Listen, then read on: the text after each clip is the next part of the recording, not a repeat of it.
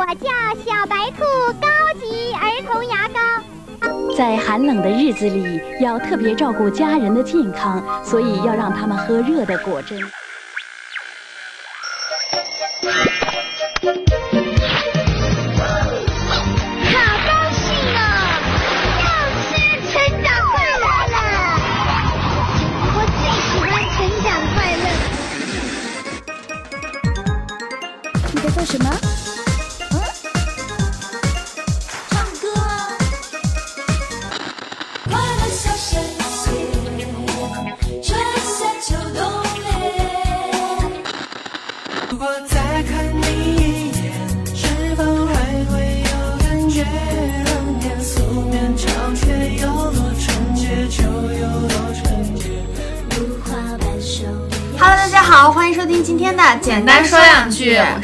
我是周姐。今天录制的时间是 三月一日对，已经三月了，啊，我们每个月的一号都要对自己说一声三月加油。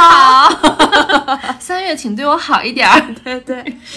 然后我们今天又是集中录制的一期啊，这个不重要。我们今天想跟大家聊一聊什么呢？就是想跟大家分享一下我们疯狂的童年。，对对，哎，这个疯狂呢有几种含义，一种是这个非主流杀马哎特。，比较羞耻的一段。啊，另外一种就是比较狂妄自大，做出的一些你自己都没有办法理解的事情。然后呢，我们想做这一期选题之前，是因为我们最近因为一些原因把 QQ 下载了回来，我们发现 精神。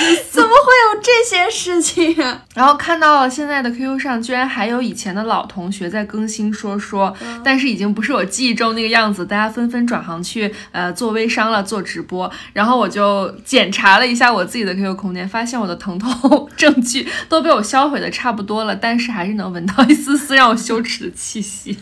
嗯，那我们今天就分别从 QQ 呀、杀马特时代，然后上了大学的一些狂狂妄的妄的事情，然后就展开跟大家聊一聊吧。嗯，回忆一下我们的童年吧。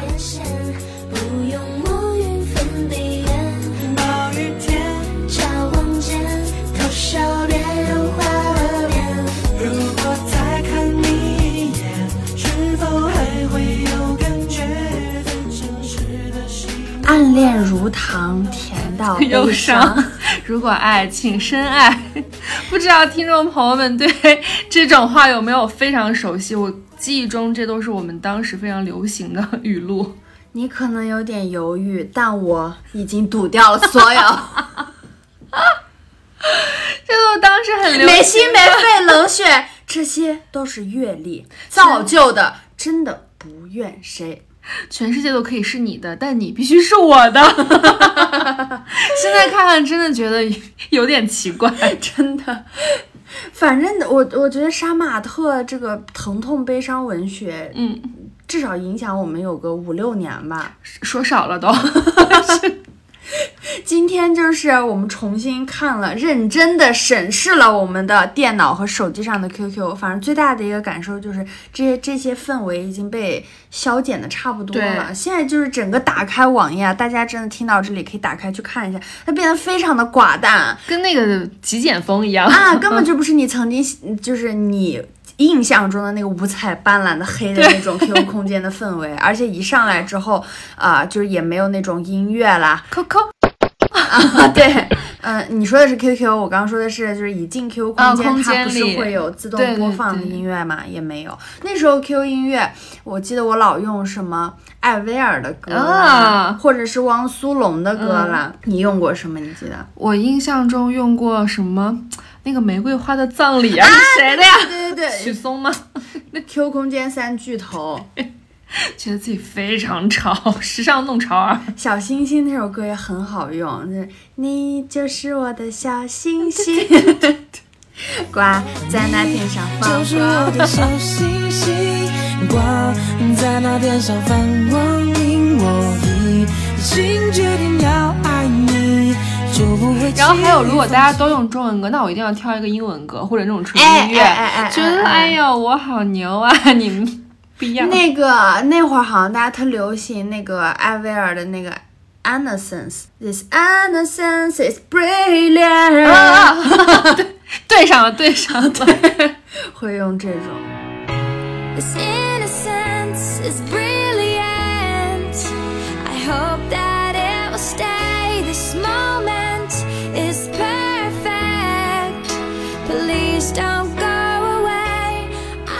那个歌。我给你配一个。Almost Lover 啊，这谁的？也是艾薇儿的？不是，我这个人是谁？我忘了。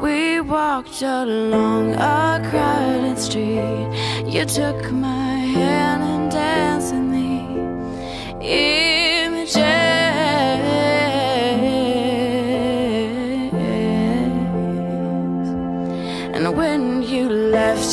Never. 你你有印象这首歌吗？有印象这个非常有印象非象常适合做背景音乐的。反正这一期吧，我们先用产品经理的这种角度，好不好？我们我们从它的功能对啊。每一个功能咱们跟大家聊一聊。好我，们先聊什么呢？映入眼帘的这个代表你身份的昵称对，和你的给你签名儿。哎，我我的昵称现在还好，就还好，我是一个销毁证据手非常快的人。嗯，现在就叫一个非常正常的名字。你有印象你的第一你告诉大家你叫什么呀？《落日飞车》的那首歌嘛，《荆棘哦，呃，那个 Kiko》。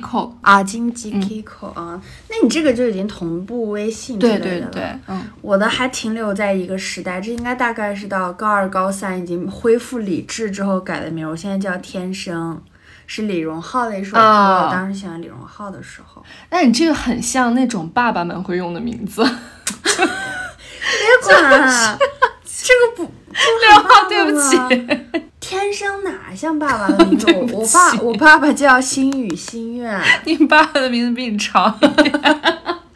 我妈妈叫玲珑格格。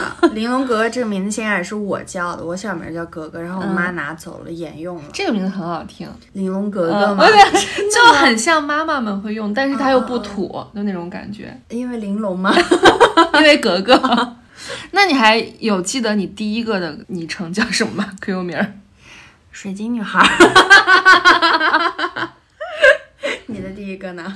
我的第一个受郭敬明先生影响，我们当时给自己起了一个叫做“子悠家族”的名字。每个人都叫子悠什么？对对，我跟两个关系非常好的女孩，我们都叫子悠啥啥，我都忘记我后面两个字配的是什么，但大概就是什么什么伤了冰雪哦啦、这那种种东西啊。冷冰凝，爱与梦翠霜。嗯，我我我教完水晶女孩进入这个叫什么非主流时代的时候，就很喜欢跟我的闺们用一些闺名。闺蜜，就是，就就你只能挑选一个或者是两个女生最好的闺，你才能跟她们一起用这种嗯闺蜜闺蜜的名，对情侣名。然后当时走的风格吧，要不然就是那种各种无意义的词藻堆砌型的，嗯嗯嗯就包括那种什么啊、东京、巴黎街角的一抹暖阳，然后对方就要叫这个呃纽约大道的啊、一场初雪，就是这种。那你们这不如我们子悠家族呀！子悠家族想加多少都行，只要叫子悠家族都是我的龟。你们这个还得起太难了，不行，你看你这种人就是被那种闺蜜除名的那种，就不专闺一对，楚龟只能出我一个龟。那你们家都这么多人，你谁是你最好的朋友呢？我们就三个人嘛，还好吧？那你们这家三角形稳定性吧？呃，刚刚说的是这种词藻堆砌型的，然后要不然就是那种莫名的那种对仗型的，你你懂我意思吗？懂就是它要不然就是意思对仗，要不然就或者是啊、你的名字和我的名字连起来是一句话，嗯，就比如说什么，你叫那滴眼泪如此纯净，我就要叫那抹微笑如此无害之类的，反正咱俩得对上。过年的时候把这写成春联贴家里门口，家门口贴，我们牵手一世繁华，然后我们浅唱一世繁花。呃，傍晚独唱爱难懂，然后你就要叫傍晚叹息心好痛。可以，哎呀，我是很懂这个非主流文学的就还有那种连起来是一句话啊啊！对你，你是一句，我是一句啊对啊，什么尽管爱你太早，也要陪你 你终终老。对对对就是一句话，非要给你拆开了。啊，然后你可能你叫理想很很很现实啊，理想很丰丰满嗯我叫现实太骨感。嗯，天呐，然后要不然就是那种一堆火星文，像你们紫萱家族这种，哎就是类似，要要加很多那个，我现在看见有点像。那个邪教组，呃有点像 希特勒他们对对对，那符符号，就是不管它有没有什么意思或者叫什么，有的甚至是那个日语里的一些片假名什么的，反正都堆在一块儿。的的哎那个 还有顿号，啊，顿号，顿号必须要用，然后还有那种拼音的音符要给它带音符。哎对对对我现在都想不起来是怎么打出来的了。因为通过普通的打不出来，所以你看到有人用的时候会觉得它很时尚啊，觉得它很牛。不是啊，一定有什么方法让自己变得时尚的。百度搜嘛，我记得我那会儿没有那么会用百度，我感觉我都是从别人的空间扒扒扒嗯扒到一个，然后我就粘贴出来，得存在你的素材库里素材库里面，跟现在我的人生一样啊，只要遇到一件好笑的事，赶紧说 记下来，记下来。哎，然后这个是那个非主流时期的，嗯然后我后来我就开始有那种反讽和那种幽默的气质嗯在身上。我大概到高二什么时间，我有段时间把我的微信昵称和 QQ 昵称都改成了都市丽人。嗯，我就觉得它太土了，我就要用它来作为这个就是做一个嗯，做一个反差，哎，嗯有，点意思啊。可以，你知道那个毛东最早叫毛书记，就是因为他嗯觉得太土了。就随便起一个最土的，嗯 嗯，行了行了，取名的路子都是一样的，结婚，结婚，不是。说完这个昵称，你还记得个性签名吗？我觉得好像很多昵称都可以直接用来个性哦昵称长的呀，复制过去就直接是签名了，嗯，然后还有一些人就特有个性，他就啊，这里介绍不了我，嗯啊，我不是呃不写，我是没有心情，就是那种。好屌哦！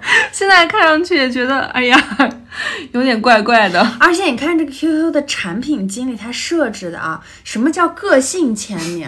我不知道其他的 app 这个地方叫什么，微信现在也叫个性签名，那他们一个一个哦出来的嘛。我感觉大部分地方就是简单介绍一下介绍简介啊、嗯之类的，非要叫个性签名。那很凸显个性嘛。你看这个就把人框得很死，我得我必须得够个个性性呀、个性签名，个性分组呢还有。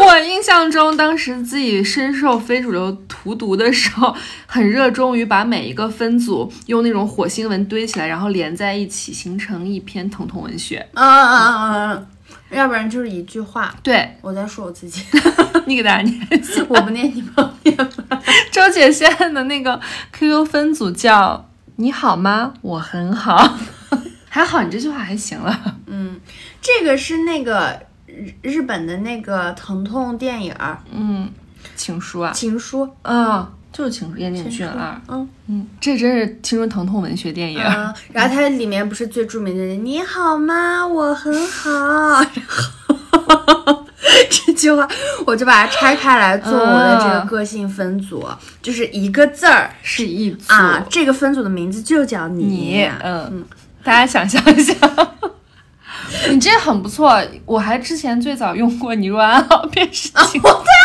对对对对，就 不愿意承认。就也是一个字儿一个组。对嗯，那如果你要就是拥有第九个组了怎么办？再加个顿号。我们非主流女孩是有点智慧在身上的，嗯。嗯，非常不错。你当时有给 QQ 充过黄钻吗？因为充了黄钻，你就可以变成炫酷女孩。饭可以不吃，黄钻不能不充。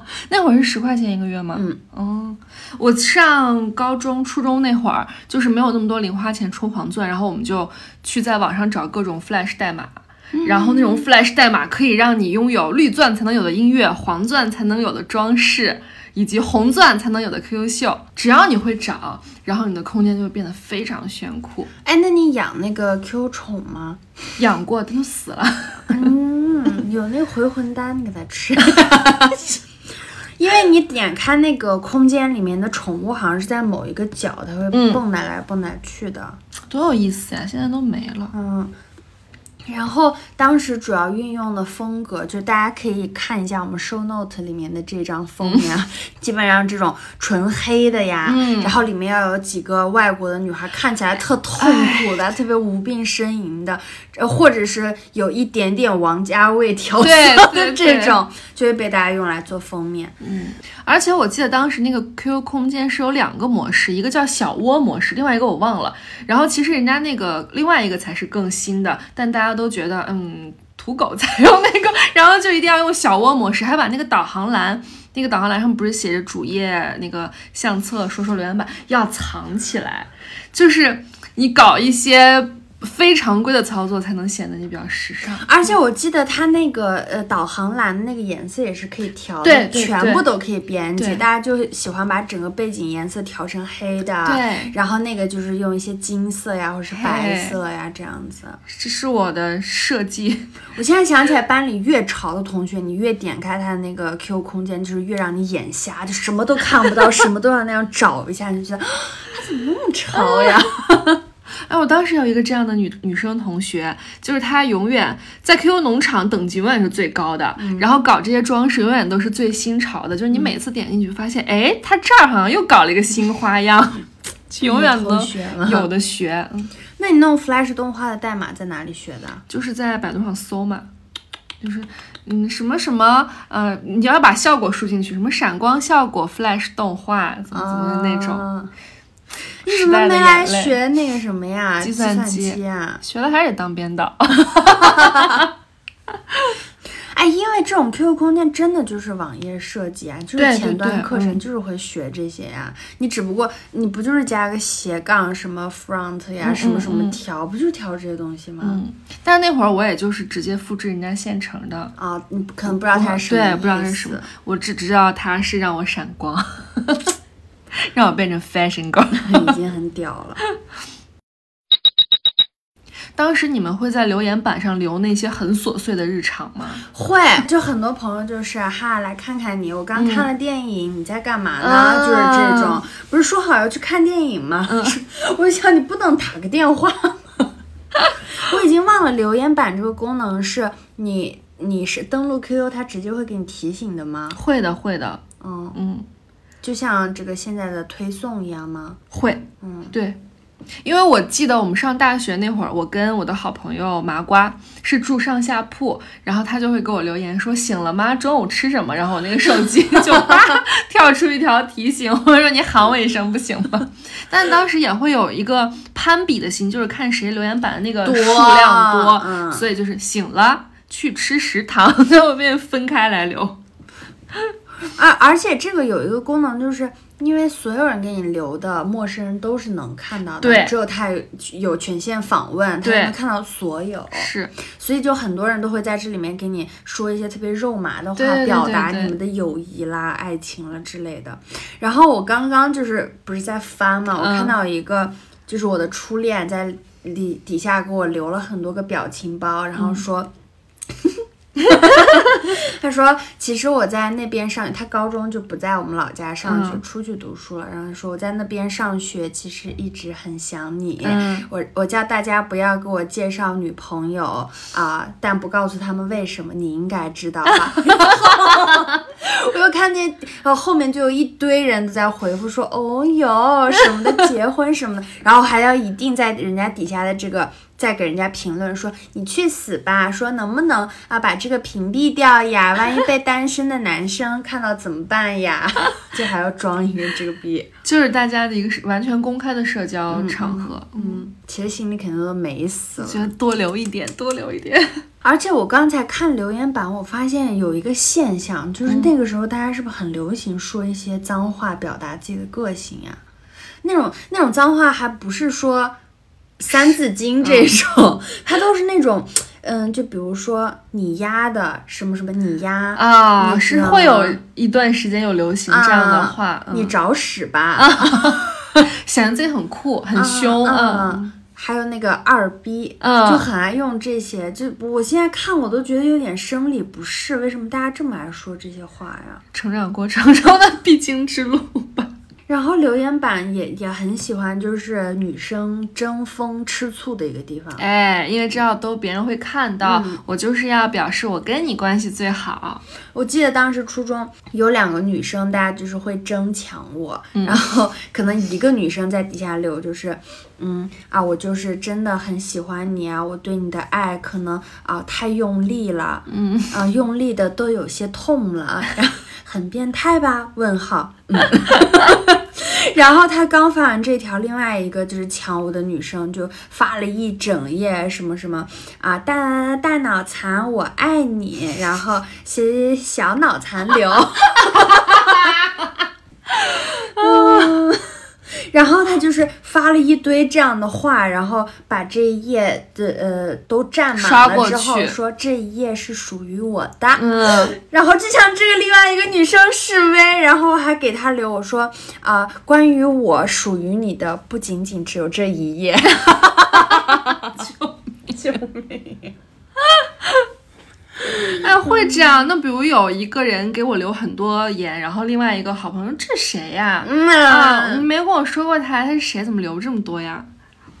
跟现在的朋友圈还完全不一样，那这纯公开的。嗯，哎，说说也是纯公开呀，就是你发了什么，底下别人评论都是可以看到的。嗯，他会问哎这是谁呀？还给你评论这样的话。说说这个东西很有意思，我现在感觉它它像微博加朋友圈的结合体。哎因为它还可以转发，是吧？嗯，因为我刚刚就是在问小杨，我说这个说说怎么筛选只看我的原创对，我说这不是微博。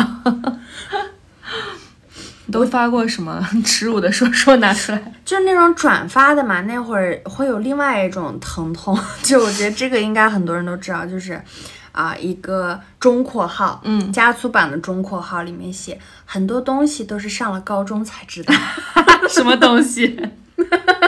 牛顿第三定律不是？上了高中才知道友谊是那么的脆弱，然后上了高中才知道，你把秘密告诉你认为信任的好友，其实那一刻整个世界都知道了。我懂了，就是类似，哎，真的是另外一种形式的疼痛文学。嗯，上了高中才知道，这一秒对你微笑的人，心里没没准儿也在狠狠的骂你。哎呀，然后就这样一系列一系列，可能一百个排比句之后，最后一句话是：上了高中才知道，上学真的是好累，好累好累，救命呀！这是我转的，就觉得别人说你心坎里啦。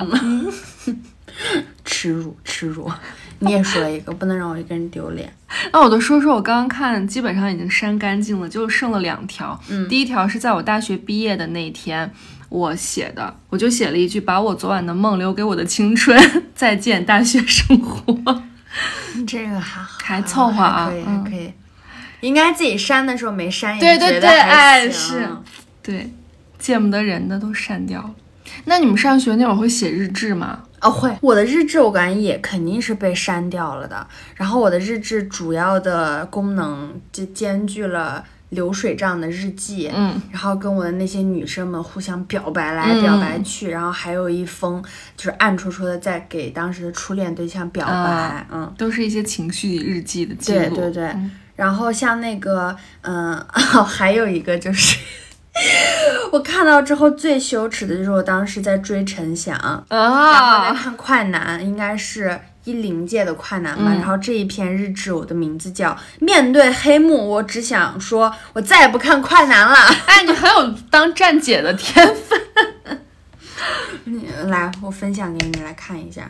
哎，真的是流行用语，他丫还想干什么？啊，就很爱用这种。然后那个什么谭杰希什么什么刘星，真是了不起啊！点点点点点点点点，还有最可恶的就是那个武艺黑幕，黑幕活生生赤裸裸的黑幕，他长得好就了不起 是吗？是，嗯，然后竟然你们这一群上不了台面的包子，竟然把程翔给淘汰了，好了不起，你们可以呢，有本事玩黑幕就等着吧，等着干嘛？等等我长大做了编导，也去黑幕 然后原来陈翔的那个粉丝叫香橙啊，对，嗯，就到此为止吧，别想再欺骗我们香橙，我们香橙的眼泪不值得为一个区区的五亿而流。你现在还是香橙吗？我算了，我谢谢你。我人生的呃追过的两个，我现在最无法歧接视受的两个明星，一个是陈翔，一个是张杰，哦啊！你追过张杰呢还？非常真情实感，就是拿我爸我妈的手机偷摸投投票的那种。那我觉得这两个比的话，张杰会好一些了。陈翔他人品有问题嗯啊。嗯嗯，我记得当时大家好像写日志的频率都挺高的，就完全是当做日记啊、流水账去高频的发，然后也会看你的留言数多不多，那个观看数多不多。怎么那时候就开始在乎数据？那这个是什么意思呀？这是观看，八十个人看，六个人评论，哦阅读哦，那这些人怎么这么不给面子呀？不评看了不评论。我那个时候在那个什么日志里就是一个疯批人设，然后我发的那个日志的内容都是，比如好朋友被男朋友欺负了，嗯，我就我就噼里啪啦写一篇去指责人家的男朋友，说啊你满嘴谎话是吧？你这个什么？你这一篇日志名叫“给懂的人就 OK”，你好屌哦！我不知道自己在屌什么。哎呀，年轻不懂事。然后我刚看到这篇日志，我觉得非常屌。就是我说，为什么这么一大篇幅，只有上面一行加粗的，然后斜杠的紫色的字和结尾的一个对仗的。然后我说中间的内容在哪儿呢？直到我把光标、鼠标点上去，然后整个全选中，才发现中间的这段字都是白色的，就是你放在白色的背景是看看不见的到的。嗯怎么这么有设计感呀？只有把它全选中了，你才能看到它。很有心思，隐形墨水。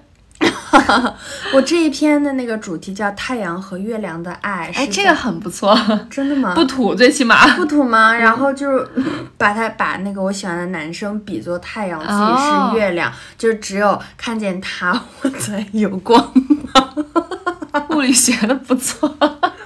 就大概是这么一篇主题。月亮悄悄地说：“遇见他之前，我的世界是一片黑暗；遇见他之后，我的世界有了色彩。那会儿把心思全都用在就是怎么让这个东西看着更酷，这很有设计感。”嗯，但是这篇我爸应该还是看到了，因为我爸我记得他有一天就问我。咋咋啦？说那个长大了，开始喜欢男生了、什么的。他没有跟你说你太阳呢？说了。嗯，还有，我现在想想，自己真的非常不理解，当时为什么那么热衷于非主流，不仅要买那样的衣服，就是胸前印着一个女孩儿那个吃的一个那个棒棒糖那种衣服，有这种衣服？有，我不知道为什么自己当时是真的穿过，然后而且还会在家拍照，就是 cos 那种非主流女孩，蹲在厕所，然后那个机位一定是要俯拍，啊，那会儿真的举得老高，然后就是头头。埋在膝盖里，也看不清楚脸上在干嘛。然后但是拍完觉得我操，这是艺术品，我觉得这要登上时尚杂志封面你。那会儿是齐刘海吗？对，然后？哎，很很厚，然后一定要在齐刘海上别一个小卡子。哦，我的天呐！我是我现在不是这样的人哦。那那个校服就要穿的很宽很宽，对不对？哎然后校裤又要很细，哎，然后走路就是能内八的话就要内八一点，但是我妈会打我，就扇我，说给我好好走路。然后穿那个就是帆帆布鞋的话，就是要穿一些彩色的这种。能彰显个性的地方不放过。我当时跟我的同学，就是我们有六个女孩儿一起玩儿，然后我们六个人就是同时去改了校裤，然后买了六双回力。嗯，然后那个回力就是当时是出了一款黑色和荧光绿的配色的，和一个白色和蓝色的吧，嗯这样的配色。然后我们就两个人的鞋码差不多，就一人一只鸳鸯，啊一只白的，一只黑的，走在大街上，走太在学校长了。天你们没被教导处主任抓过去？天呐，我们被高中班主任赐名，说我们六个是六大金刚。但当时教导处主任最喜欢抓我们这种改校裤的，嗯和那个呃留鬓角的，和头发烫那个玉米须的，就是玉米须这么早你们就烫了？嗯，然后但是那会儿学校就不让嘛，然后就说你们回去整改，然后我们就扎起来。哦，你们是披着头上学呀？嗯你们好那个呀、嗯那我不行，我上高中就挺挺老实的，就老老实扎个马尾哦那样子。但是我会贴那个双眼皮贴和特别黑的一条的那个眼线贴，还有眼线贴啊啊！那可牛了，就跟就是你眼睛一下这一大段儿就全是黑色的啊。眼线贴我闻所未闻，这也是时代的眼泪了。就是虽然学校不允许，你还是要在看不见的地方搞点小动作。搞点小动作，当时那个什么呀，森森跟我做过同桌，他就是他永远不管是什么书，就是能在书皮儿上、书的内页里面翻出来一些我用过的 双眼皮贴。然后班里会轮那个位置嘛，嗯就经常啊、就你比如说你从第一组的第一排轮到第二组的第三排，啊这样轮，然后就经常只要坐过我坐过的位置的同学就说：“周姐，你的双眼皮贴又留在这儿了。”我说：“还没习惯吗？” 你好骄傲！巨屌。这是你上高中的时候是吧？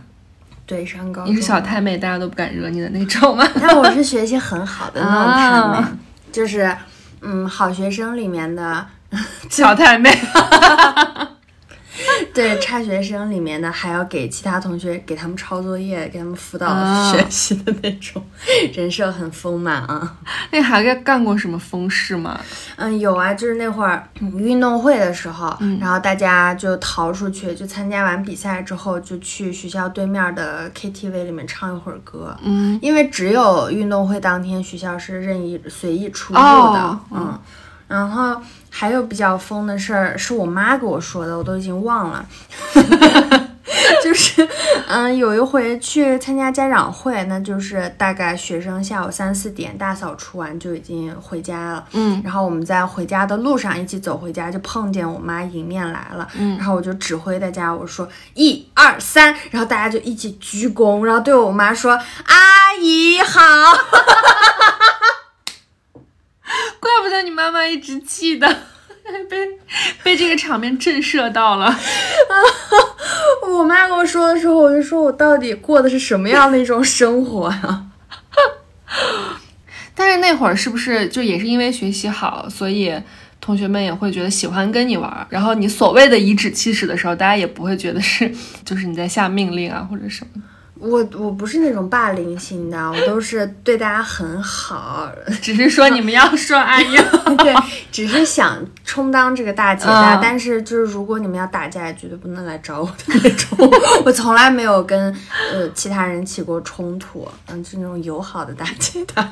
哎，那你们上那个初中、高中的时候会就是打架斗殴这种，就是学校跟学校约架呀什么的？我没有参与过，我觉得那种太危险了。嗯，我就 你是这种人是吗？不是，这就是算是我疯狂童年里的唯一一件让我觉得还蛮疯狂的事情。嗯当时有几个玩的很好的，就是一群朋友，然后他们有一次就叫我一起去呃某某学校，然后我还以为是去见朋友或者干嘛，到那儿才知道是打架，然后因为我很怂，我说 我带着临阵逃脱，又觉得不顶着你，的后刘海 我就去了，去了我就觉得一般肯定都打不起来，因为都是那种哎你是谁谁的哥哥弟弟姐姐那种，大家寒暄几句就算了。哦，就是总会遇到认识人，对就是就是说吃都自己人，哎算了对对对算了，杨姐对，就是哎呀，算了吧。就我还想肯定是这样，那去就去吧。但其实我心里是很怕这种场合的。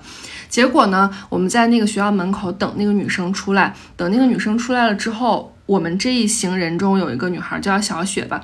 小雪就问说是不是那个人，然后同行的另外一个说就是他，然后小雪冲上去给人一脚踹倒了，把我吓坏了。这就是我至今记得当时那一脚这给我的震慑。震慑，真的，我就想，我操，怎么我的朋友怎么是这样的人？然后那个女生就坐在那哭，然后我都忘了到底是因为什么事儿呀，就非要就是打起来。但从那件事情之后，我就不太跟这群人玩了那了，你当时在干嘛？就把站在旁边捂起来。我就站在旁边躲到后面，然后最后我说算了算了，踹 人家一脚，那他们打起来了吗？就踹了这一脚，然后女孩就哭了嘛，就没了，觉得挺疯的，不欣这赏。样不好。对啊，太不讲道理。嗯，我我我我我记得那会儿最多就是跟老师闹一些别扭，然后当时呃就是我玩的最好的那个朋友，我在上海的那个朋友，嗯，然后他就总喜欢跟老师起冲突，嗯，然后他就会在课上，比如说老师就说你你没做完作业，你不能进来，出去补完再、再再上课。他说凭什么？他说我交了学费。他说我就得听。他说我这个作业我呃做做不做？他说是让我成绩提不提高的，但是你不让我上课，我成绩会提呃肯定会降低。他说我要去告，我要举报你。他逻辑很清楚。然后老师就说：“我不管，你就给我滚出去。”然后他说：“你有病吧？” 然后就出去了，然后冲出那个那个教室。然后我就像小罗罗一样，我说：“那个马老师，我去帮你把他追回来。”然后就跑出去了，然后一节课也没有上。你是出去跟他玩是吗？没有，就劝他，他肯定也在外面说一些疼痛的话什么的。上学好累，上了高中才知道。那你说这个，我也想到，我除了打架之外的疯狂事就是跟老师对着干。嗯，就现在想起来，我还觉得很委屈。我记得那年是汶川地震，然后我上高二，然后因为从小我个儿就高，一直在坐在后面。然后我们的老师他总有一句口头禅，就说后面的同学不要讲话了，后面的同学不要捣乱了。然后我们就觉得。就是明明不是我们，你你要不你就点到底是谁，你别就是一张口就说后面同学怎么怎么样。嗯，然后那节是生物课，老师还是说后面的同学能不能不要再吵了。然后我特生气，我说每天都这么说，我没有说话，那最后一排不就坐的我吗？然后那个老师就冲着我说。呃，汶川已经地震了，有 那么多孩子上不了课，你现在有课上有学上，你还在这说话。我说我没说话，我就特冤枉。然后那老师说滚出去，我的课你以后不要上。然后我心想，反正我是文科生，生物课不上就不上。然后我说行，我就走了。走了以后，嗯，我就觉得这个冲突到一节课就就行了呗。然后结果下一节课老师一进来就说，看到我还在说想让你给我滚出去。然后我特生气，我就出去。然后结果到第三节课，那个老师就说了，说就是从今以后我不想再看见你，嗯，就是让我从他的课堂上消失。那你戴个脸巾，你去上课。然后到第三节课的时候，我知道他一定会把我赶出去，我就提前走了。走之前，我在那个学校的操场上捡了一块砖头，放在了我的桌子上。其实我当时是想，就是表达我的不满，就是你不让我听是吧？这个砖头替我听。什么叫这个砖头？你这是示威啊！对，就是有点那个。然后，因为我觉得我特别委屈，因为我觉得你你冤枉我了，你还不让我上课，我觉得你是傻逼。然后我就我就走了，没有出现。然后结果那个老师下了课之后就跑去给班主任告状，说我拿砖头打他，我整个人都没有出现。然后班主任就要叫家长。然后但我妈就是从小她会信我的话，然后她就来学校说，那我听了这个过程，我觉得呃放砖头确实是有点过激，但是你三节课都不让他上，一直让他出去，而且还就是冤枉他。嗯。我觉得我妈真的非常不错。然后那个生物老师，他可能觉得没有人会相信学生说的话，他就一直说我拿砖头打他。他就对啊，他就跟我们班主任说，我没有见过这样的女生啊！我给你们班上节课，我的人身安全受到了威胁。嗯，他说，那我今天要是把我砸死了怎么办？我就觉得特别荒唐，我感觉我都没有出现，你在这跟我装，就是算比较疯狂的一件事。但是现在想想，放砖头觉得挺那个。但他也挺那个，他凭什么污蔑人家？嗯，他就说打。那你身上打到哪儿了？你给我看看呀，有个印儿也行。他后来说不过我，还说啊，女孩呃这么厉害，还这么伶牙俐齿。他觉得污蔑不过了，这跟老板一样，就是你怎么懂劳动法呀？不行。我也跟班主任起过这样的对峙，是他非要说啊，我跟我们班的一个男生谈恋爱，嗯，然后他还装，他就编的非常细。他说那天你们去哪个哪个中学门口吃抓饭。说我都看见了，然后我们说不可能，因为我们两个当时他有他在外校有女朋友，然后我我也没有嘛，而且我们俩就是纯友谊这样，然后我们说不可能，我们就算吃过饭，绝对没有去吃过抓饭，因为我不爱吃抓饭。因为我上初中的时候有一次，我那会儿回家吃饭，然后一天我妈给我做的那个抓饭忘了放放在冰箱里了，夏天天气很热，馊了，我还吃了，然后吃伤了是吧？对，然后我上课的时候吐在了我初恋的新的 AJ 鞋上。我记得这个故事。对，所以我本人是非常痛恨抓饭的，我就不可能吃抓饭，我就咬住这个点，我跟他说不可能，然后他就说让我请家长。嗯，然后请了家长之后，我就叫我爸来了。然后班主任说：“我给你一次机会，你现在承认。他说：“我们就还来好好得及的。嗯你要是现在不承认，我一会儿就带你去调监控。只要监控抓到你们两个什么手牵手一起走出学、学校之类的，他说那你就完了。他说你至少休学三个月这样。他说你考虑。然后我就一把拉住班主任的手，班主任是男生，他就开始疯狂逃窜后退。他说你不要这样，你父亲在这里。我也不知道什么意思。然后他就说：“你，我现在给你考虑的机会，当着你爸的面，你说吧。”我说：“不可能。”我说：“我就是现在死掉。”我说：“我含，我也是含冤而死。” 六月会下雪。我说你现在就带我去调监控，我说你所有的监控你是不可能查到的。嗯，然后我们班主任可能他就是想炸我嘛，啊那那也没有办法。他也不是已经看到实锤了来跟你对峙、是吧？嗯，然后那个氛围已经烘托到那儿了，没办法，要真的拉着我们，拉着我和我爸去调监监控控。然后他进了那个监控室，也不超过五分钟吧。嗯，就因为他也不知道怎么查呀，他就随便看了一下，出来之后说算你走运，说。气的那他说算你走运，那你回去反省三天再回来上课吧。啊，嗯那好不讲道理啊，这些老师。嗯，他你让他面子受损了嘛？但哎呀，不知道。但你爸爸是一直很相信你的。嗯嗯哎，我们的家长这一点真的非常好。嗯，我爸还挺那个啥的。我爸说这个男生真的很帅啊。我说爸爸你什么意思？我说我长得不漂亮吗？他说也没有没有。他说我就是你说没有就没有嘛。爸爸心想，如果有的话，我现在给你个台阶。嗯，因为我妈好像后来真的说，就是，哎呀，他的他说是不是你想跟人家谈，人家不想跟你谈呀？我说妈妈。因为我这个朋友现在就是帅到去做练习生的那个种，啊嗯，你知道是谁啊？嗯，也就疯狂到这儿吧，我感觉、最多跟老师对对线了。嗯，哦，那个老师其实人挺好的，然后我那个生物老师不行。你那个不行。Waking up, I see that everything is okay. The first time in my life, and now it's so great. Slowing down, I look around and I'm so amazed. I think about the little things that make life great. I wouldn't change a thing about it.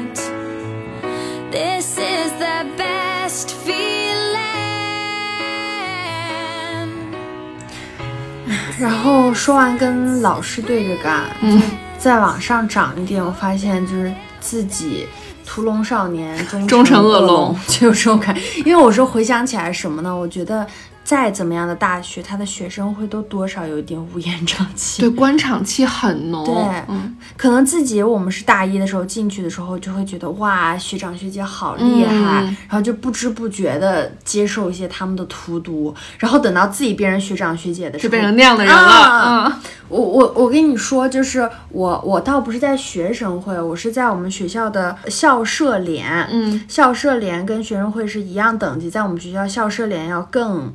嗯，洋气一点，嗯。因为它主要都是，呃，跟社团对接，然后去跟外校的有对接，啊因为我们外联部。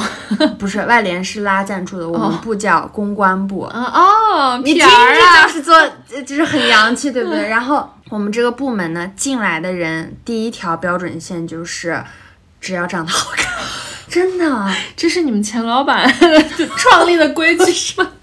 因为就是他们肯定也是说，因为我们要代表一个学校的形象出去嘛，你不是要那种浓妆艳抹的美，你至少是要得体的，嗯嗯嗯，然后呢，呃那我们被招进去的时候，呃，应该就是在呃那个社团拉新的时候，你就会看到路边有一些长得就像新学生的、大一新生的，然后又长得还不错的，就会被拉过去，然后问你要不要参加我们公关部呀？我们公关部很牛很牛，怎么怎么样？然后进去了之后，我就记得我们有一个非常，我现在回想起来都有点觉得不太好的行为，嗯就是面试。嗯然后面试也是分一一面、二面、三面。这么多轮儿，对，然后三面的时候呢，就是这个部门里的所有的学长学姐坐一排长长的会议桌，你一个人坐在那里，然后他们问你一些问题，这些问题真的很奇怪，就比如他们会问，如果啊你在背后说部长的坏话，刚巧刚巧被他听见了，你会怎么办？我不会说不长坏话的，学姐。对，大概就是这样。然后我记得我有个朋友，就现在玩的特好，他特有个性，他当时就说。那我就会说，那真的还挺尴尬的。但是他们也没有标准答案，他们就是觉得你的回答，哎，还挺对大家胃胃口的，大家能在一起玩儿。嗯，我都忘了我我被问到什么问题。还有比较著名的就是，嗯，如果我现在说你今天的这一条眼线画歪了，你会怎么办？这 是我的一种风格，别管。这都是什么问题啊？然后大家有的人就会，就有一些性格特别软糯的那种女生，就是啊，嗯，她就刚学会化妆嘛。我真的记得有一个女生就说，哦，我对自己确实化妆水平不太自信，那我可能会现在就改一下吧。我确实不太会化妆。每当不能这样啊！我听到这种问题，我的心就在滴血。我是在想我们在干什么呀？然后还有呃，还有那种就是，如果啊你要跟你的男朋友约会，但是今天部门要开例会，你会怎么办？就都是这种没没的问题。非常深谙官场之道，我感觉。嗯，嗯然后就是我自己经历了这一轮的面试之后，嗯，我也变成这样的人。你就问别人这样的问题了。嗯，而且我就现在回想起来，我都觉得是我人生作孽时刻的。就是有一个女生，她眉毛非常淡，嗯，然后她也没有画眉毛。你说你还不画眉毛？对，面试的时候我就问他，啊，我可不可以问你一下，就是你今天为什么不画眉毛呀？嗯，然后他就说，哦，因为我觉得呃眉毛太黑了，就会显得有点老气。我的眉毛已经够浓的了，然后我就没有画。但因为他眉毛真的非常很淡，就淡到没有。然后我跟我身边几个女生就在笑。现场在想，我觉得我怎么这么没有礼貌呀？你现在跟他道歉。然后我还在人家的耳边说啊、臣妾深信梅不画而自黑，就是那个 甄嬛。专妃说的话吗？你在这个女孩的耳边说，不是，不是，哦就是在同样面试人的耳边，就是你们那个学姐们，嗯，怎么办呀？我怎么做这种事呀？年轻不懂事嘛。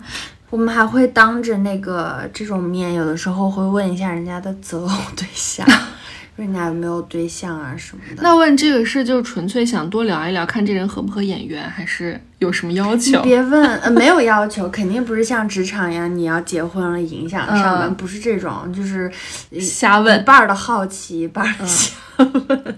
就是那个什么职务之便，我有没有给你讲过我跟我男朋友怎么认识的？没有。就他来面试，当时那一届里面，就是整个来面试一百来号里面，他跟他的室友两个人，刚好还都是我们院的，嗯，绝了！就是在那里面 最出类拔萃的那两个人，就在同一场面试。他们那届改了，就是三个人一轮面试。嗯，然后我就全场只问他跟 我男朋友跟那个男生两个人问题。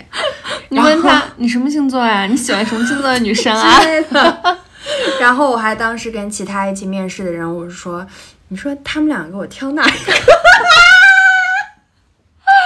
当时真的很狂，就觉得这些男的我随便挑这些学弟。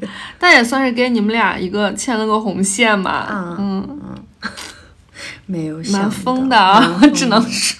嗯然后这种陋习还有什么？就除了面试当天，就我们还会搞换届大会。嗯就比如说我们这个大二要升大三了，新一嗯波的人要上来了，然后就所有的大一和大二、大一和大二的学生要自己掏钱，嗯，然后去搞这个团建，然后会邀请上届已经退下来的大三的那个老学长学姐来吃饭，嗯但是呢，他们来就必须得是跟大家一直有紧密联系的呀，或者说是已经做到了副部级的，才会邀请他们来吃饭，他们来就不用掏钱。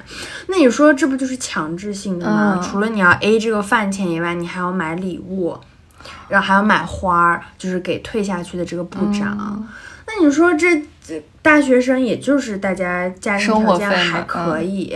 要是我真的觉得，要是谁家庭条件不好，很负担的这对啊，个开很有负支。而且如果你混不到副部级，你明年你也吃不到这个免费的饭。我现在想想，我都觉得太不好啦。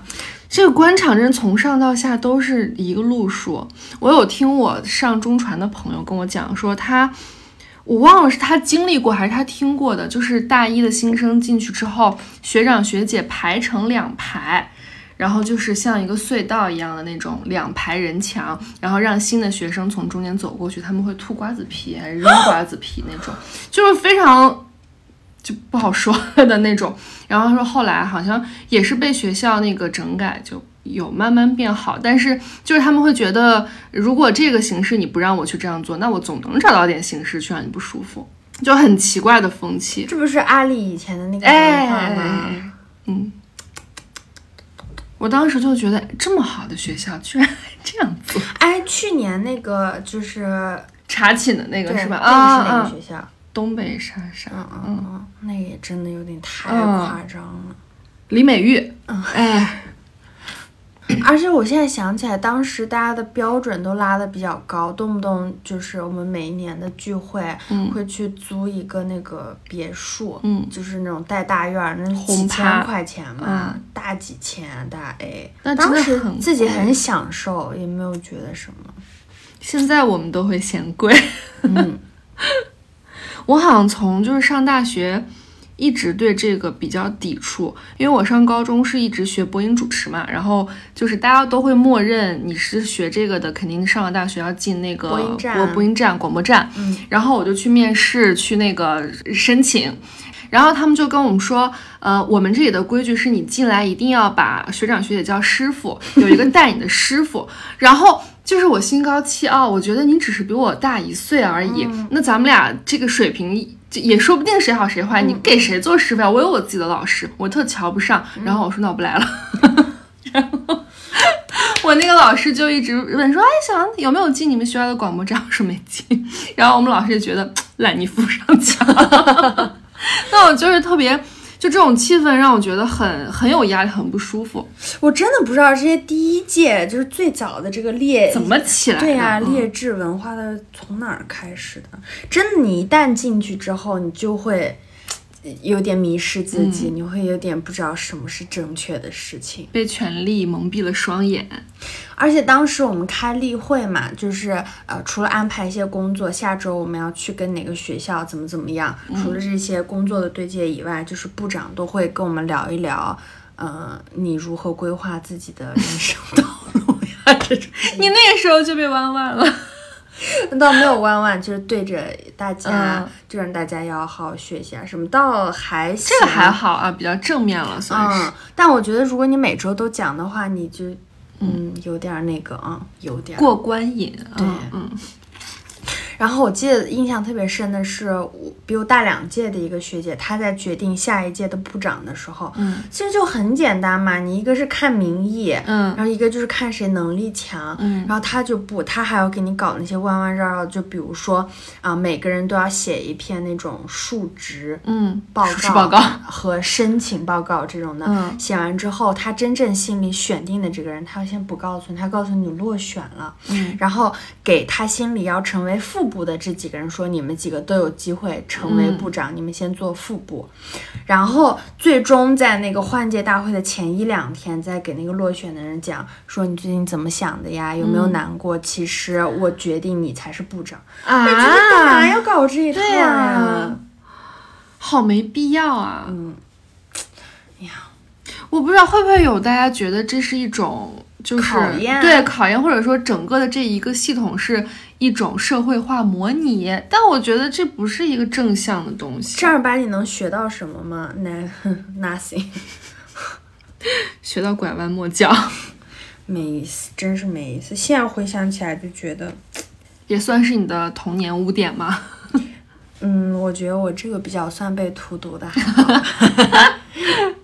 除了我利用这个职务之便问人家为什么不画眉毛之搞外，搞一搞男男的，这个还好哈。嗯嗯，这还好。反正吧，因为我知道听我们播客的。嗯，朋友里面可能有一些年纪比较轻的，嗯那如果你刚好在上大学的话，哎我希望你能够意识到这件事情并不是好的，嗯。然后，如果你现在很享受的话，享受一下也行。但是，就如果你有太被压榨了，又太被这种嗯人格控制，对，我觉得有是这样，就是还是保持清醒理智。如果说被欺负了，一定要就是不要太包子，是这么说吗？是的，嗯嗯。然后，如果大家有关于童年一些比较疯狂的，然后杀马特的、疼痛文学的回忆，也希望大家在听友群和评论区给我们留言。哎，大家可以留下你们印象中你们用过的第一个 QQ 昵称，哎，对对对，我们看看到底谁的更谁的更土？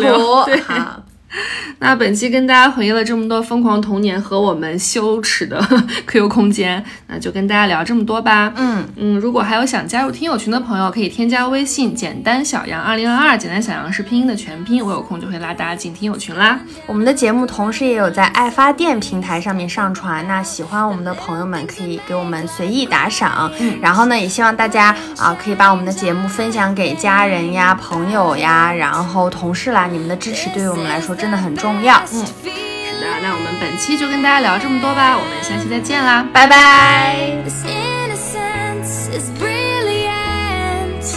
I hope that it will stay. This moment is perfect. Please don't